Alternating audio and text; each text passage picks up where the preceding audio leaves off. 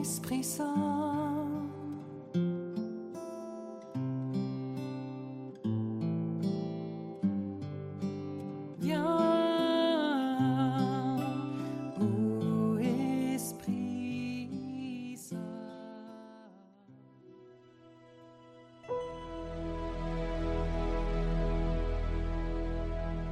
Lecture de la deuxième lettre de Saint Paul apôtre aux Corinthiens. Frères, si nous avons une telle confiance en Dieu par le Christ, ce n'est pas à cause d'une capacité personnelle que nous pourrions nous attribuer. Notre capacité vient de Dieu. Lui nous a rendus capables d'être les ministres d'une alliance nouvelle, fondée non pas sur la lettre mais dans l'esprit. Car la lettre tue, mais l'esprit donne la vie. Le ministère de la mort, celui de la loi gravée en lettres sur des pierres, avait déjà une telle gloire que les fils d'Israël ne pouvaient pas fixer le visage de Moïse, à cause de la gloire, pourtant passagère, qui rayonnait de son visage. Combien plus grande alors sera la gloire du ministère de l'Esprit Le ministère qui entraînait la condamnation, celui de la loi, était déjà rayonnant de gloire, combien plus grande sera la gloire du ministère qui fait de nous des justes. Non, vraiment, ce qui, dans une certaine mesure, a été glorieux, ne l'est plus, parce qu'il y a maintenant une gloire incomparable.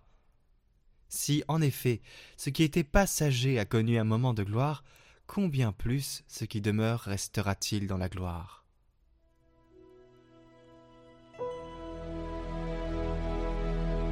Tu es saint, Seigneur notre Dieu.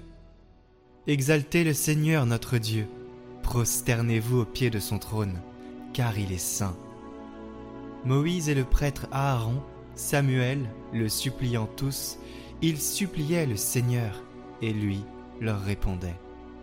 Dans la colonne de nuée, il parlait avec eux, ils ont gardé ses volontés, les lois qu'il leur donna.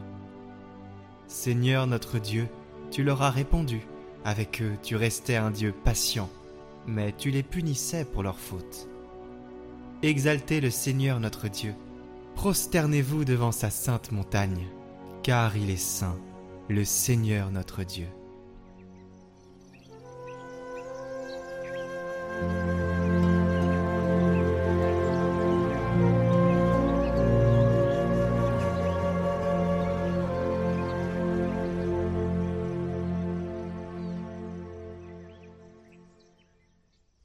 De Jésus-Christ selon Saint Matthieu. En ce temps-là, Jésus disait à ses disciples Ne pensez pas que je sois venu abolir la loi ou les prophètes. Je ne suis pas venu abolir, mais accomplir. Amen, je vous le dis. Avant que le ciel et la terre disparaissent, pas un seul iota, pas un seul trait ne disparaîtra de la loi, jusqu'à ce que tout se réalise. Donc, celui qui rejettera un seul de ces plus petits commandements, et qui enseignera aux hommes à faire ainsi, sera déclaré le plus petit dans le royaume des cieux.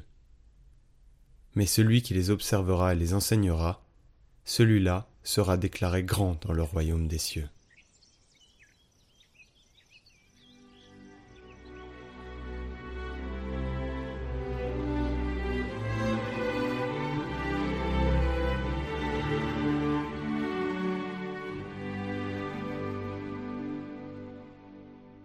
Commentaire de Saint Jérôme Le Christ, accomplissement de la loi et des prophètes. Quand je lis l'Évangile et que j'y vois des témoignages tirés de la loi ou des prophètes, je ne considère que le Christ. Je n'ai vu Moïse, je n'ai vu les prophètes, qu'avec l'intention de comprendre ce qu'ils disent du Christ.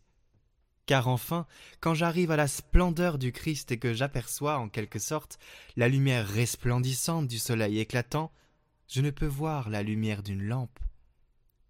Si on allume une lampe en plein jour, peut-elle éclairer? Quand le soleil se lève, la lumière de la lampe est invisible. De même, quand le Christ est présent, la loi et les prophètes disparaissent totalement.